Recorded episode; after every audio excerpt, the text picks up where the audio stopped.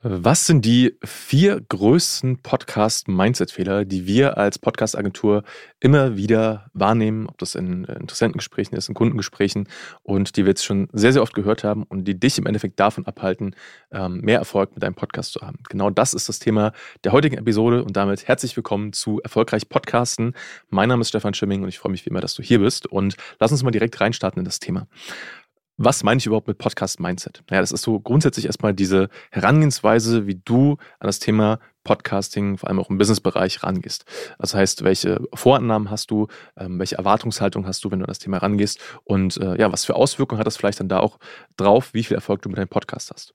Und ähm, der erste Mindset-Fehler, den wir oftmals sehen, ist, dass äh, Leute zu kurzfristig denken. Das heißt, ähm, dass sie sagen, okay, ich will jetzt einen Podcast starten, ich starte den jetzt morgen direkt, ich lege jetzt direkt los. Das heißt, sie sind sehr ungeduldig, ähm, machen sich keine, richtigen, keine richtige Strategie, hauen einfach mal raus und im Endeffekt wird dann halt das Ergebnis nicht so gut, wie es werden könnte, weil halt die, die Strategie vielleicht fehlt, weil ähm, die richtige Planung dahinter fehlt, weil die Technik nicht optimal ist, das heißt das Setup und im Endeffekt kommt halt ein Ergebnis bei raus, hm, was nicht optimal ist. Das ist der, die eine Seite davon. Das andere ist, dass sie halt diese Erwartungshaltung haben, okay, ich habe jetzt einen Podcast gestartet, wo sind jetzt die Ergebnisse? Ich will jetzt sofort äh, die Ergebnisse, dass jetzt Leute sich melden äh, und so weiter und so weiter.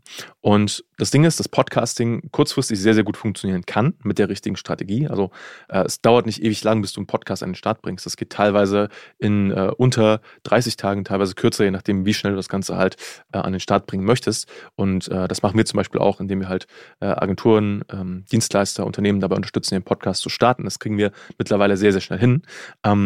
Nur wichtig ist, und das sagen wir auch immer wieder in der Erwartungshaltung, dass ein Podcast halt ein langfristiges Medium ist. was heißt das? Naja, das heißt, dass du natürlich kurzfristige Ergebnisse erwarten kannst, bis zu einem gewissen Grad, aber die Ergebnisse aus unserer Erfahrung ähm, einfach langfristig immer, immer besser werden. Ja, das heißt, ähm, aus unserer Erfahrung heraus macht es einfach Sinn, so einen Podcast mal zu starten und dann wirklich mal einen langen Atem zu haben und den ganzen, das Ganze so ein paar Monate, wenn nicht sogar ein paar Jahre einfach mal laufen zu lassen, weil dann ähm, erreichst du damit halt irgendwann die allerbesten Ergebnisse. Du wirst halt irgendwann zu einer Größe im Markt, ähm, die halt nicht mehr wegzudenken ist. Das heißt, es dauert einfach ein Stück, bis du mit deinem Podcast dein Standing erreicht hast, bis sich so gewisse ähm, Gewohnheiten bei deinen Hörern aufgebaut haben ähm, und die Leute auch wirklich mal genug Zeit investiert haben, um zu wissen, okay, wer bist du, für was stehst du, ähm, wie kann ich dich einschätzen als Person, kann ich dir vertrauen und das braucht einfach ein bisschen Zeit. Und Podcasting ist einfach ein langfristiges Medium und das ist für uns und für mich immer wichtig zu sagen, wenn du einen Podcast starten willst. Kurzfristige Ergebnisse sind möglich, langfristige Ergebnisse sind in der Regel noch viel besser. Deswegen, äh, das ist schon mal der erste, erste Punkt, den du berücksichtigen solltest. Ähm, der zweite Punkt spielt da so ein bisschen mit rein und das ist, dass die meisten Leute so die, die Planung, die Strategie äh, und die Vorbereitung äh, für so einen Podcast-Start unterschätzen. Und im Grunde, wenn wir jetzt ganz ehrlich sind, äh, du kannst, jeder kann mittlerweile sehr, sehr easy einen Podcast starten. Theoretisch könnte ich jetzt hergehen, mein Handy öffnen, äh, eine App öffnen und sagen, okay, ich will jetzt einen neuen Podcast starten, hau da einen Titel rein, äh, nimm in dem Podcast jetzt in dieser Minute noch eine Folge auf, hau die raus und sag, ich habe jetzt einen Podcast. So, ähm, macht das in der Regel so viel Sinn. Meistens nicht, also um das mal auszutesten vielleicht, aber wenn du wirklich ein hochwertiges Ergebnis liefern willst, da auch eine hochwertige Zielgruppe mit ansprechen willst und abholen möchtest, macht es halt Sinn, da einfach ein bisschen mehr Zeit rein zu investieren, um das Ganze auch mal vorzuplanen ähm, und dir zu überlegen, okay, welche Themen willst du überhaupt ansprechen? Ähm, welche Schmerzpunkte hat überhaupt deine Zielgruppe, die du halt im Podcast ansprechen kannst? Was sind denn vielleicht auch, das ist immer noch inhaltlich, ähm, Herausforderungen, was sind denn vielleicht auch Painpoints, was sind denn vielleicht auch ähm, so Themen, wo die Zielgruppe sagt, okay, äh, das hält uns jetzt davon ab, weiterzukommen. Das heißt, was sind vielleicht auch Einwände, die du ansprechen kannst im Podcast. Und das ist nur die inhaltliche Seite. Also wie baust du das Ganze auf? Wie sollte auch so eine Podcast-Folge idealerweise aufgebaut sein, dass es einen Spannungsbogen gibt ähm, und dass du die Leute nicht mittendrin verlierst, sondern dass die Leute auch die Folge zu Ende hören, äh, deinen Call to Action hören und sich dann auch bei dir melden. Ja, das sind alles so, so Themen. Ähm, von der Marketingseite her, ja, also das ist so der größte Fehler, den wir immer wieder sehen, dass Leute einfach sagen, ich starte jetzt einen Podcast und der ist jetzt da und die Leute werden schon kommen. Äh, Nee, also äh, in der Regel normalerweise nicht, sondern du brauchst halt einfach eine sinnvolle, durchdachte, ähm, strategische äh, Marketingplanung, damit dein Podcast im Endeffekt die Hörer bekommt, die du haben möchtest. Und das ist halt der zweite wichtige Punkt, dass du die Planung nicht unterschätzen solltest. Mm. Der dritte wichtige Punkt ist, ähm, dass du eine falsche Erwartungshaltung daran hast, wie schnell du wie viel Feedback bekommst. Das ist so, wenn es einen Nachteil gibt ähm, am Medium Podcasting, und da bin ich auch sehr, sehr offen und transparent, dann ist es für mich dieser Punkt, ähm, ist, dass du nicht so viel Feedback bekommst wie auf anderen Kanälen. Das heißt, wenn du es gewohnt bist, zum Beispiel, ähm, weiß ich nicht, auf LinkedIn aktiv zu sein, da einen Beitrag zu schreiben und dann schreiben zehn Leute darunter einen Kommentar, das gleiche kannst du nicht bei einem Podcast erwarten. Podcasting ist von der Natur her, von der Sache her ein einseitiges äh, Medium, beziehungsweise ein Medium, was in eine Richtung kommuniziert. Das heißt, ich spreche in ein Mikrofon oder du sprichst in ein Mikrofon, haust das nach draußen und die Leute hören sich das an.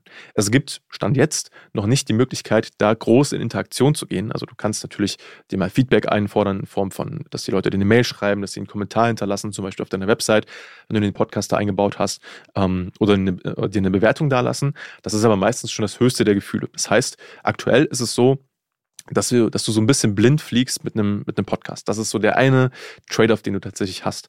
Und solange du das aber weißt und diese Erwartungshaltung von Anfang an hast, okay, ich werde nicht direkt mega viel Feedback bekommen, ähm, dann ist das okay.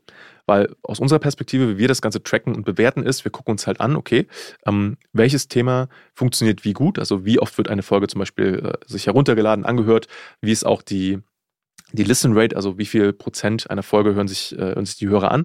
Ähm, und da kann man quasi dran optimieren. Das heißt, das Nutzungsverhalten der Leute erstmal zu analysieren, ähm, weil das ist eine, in der Regel sogar das wertvollere Feedback, als wenn dir jemand eine positive Bewertung schreibt. Ne? Ähm, so, ist aber einfach wichtig zu wissen. Ein Podcast ist jetzt kein Medium, wo du von Tag 1 mega überschwängliches Feedback zurückkriegen kriegen wirst. Also teilweise schon. Ne? Also es gibt auch Leute, die dir Feedback direkt geben. Es gibt aber auch Leute, die sagen, hey, ich höre mir jetzt erstmal ein halbes Jahr lang den Podcast an. Ähm, und entscheide dann für mich so, ob ich, ob ich das gut finde oder nicht. Und ja, das ist einfach wichtig zu wissen. Und wenn du das aber weißt und die Erwartungshaltung dahingegen steckst, ähm, dann kannst du damit, kommst du damit gut klar. Punkt 4. Ähm, vierter Punkt, vierter Mindset-Fehler ist, ähm, einen Podcast zu starten und den so als eigenständiges oder alleinstehendes Medium zu betrachten. Und das geht in zwei Richtungen.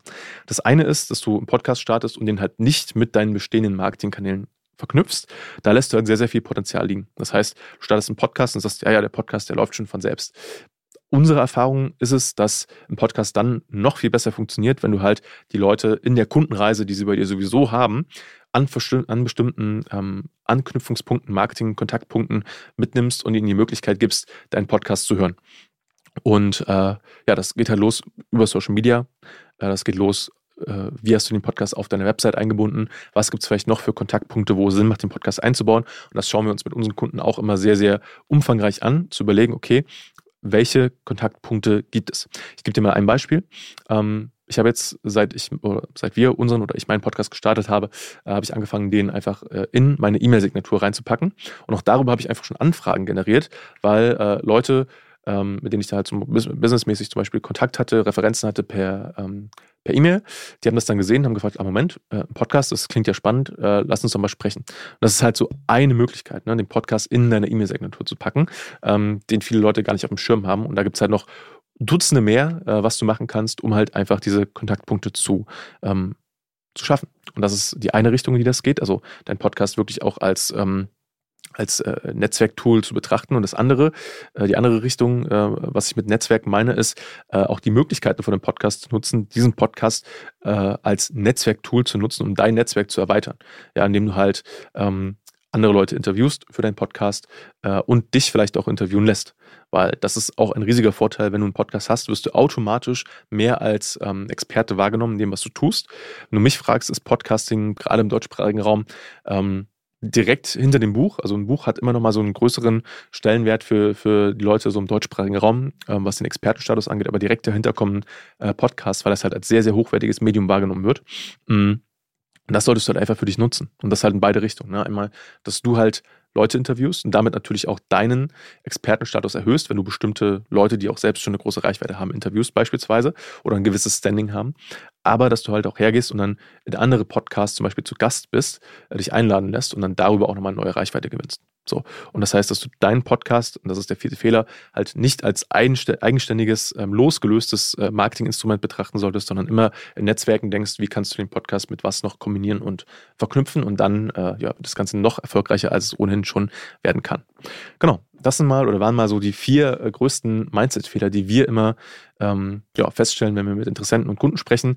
Äh, vielleicht hast du da was für dich raus mitnehmen können. Und wenn du jetzt sagst, hey, äh, so einen Podcast starten, habe ich jetzt schon länger drüber nachgedacht, ähm, schiebe ich schon ein Stück vor mir her. Ich bin mir noch nicht so sicher, ob das für mich so 100% das Richtige ist und du vielleicht nochmal so einen Input brauchst einfach von jemanden, der wirklich Ahnung hat, dann äh, lass uns einfach mal sprechen. Äh, kontaktiere uns gerne zum Beispiel äh, über unsere Website www.stefanschimming.com oder schreib mir bei LinkedIn. Äh, die beiden Links findest du alle in den Show Notes und dann können wir einfach mal schauen, wo stehst du gerade oder wo steht ihr gerade mit eurem Unternehmen, wo willst du hin und wie kann ein Podcast dann für dich in deiner Situation Sinn machen. Genau. Das war es erstmal von mir. Vielen Dank, dass du die Folge bis zum Ende gehört hast und bis zur nächsten Folge. Alles Liebe, dein Stefan.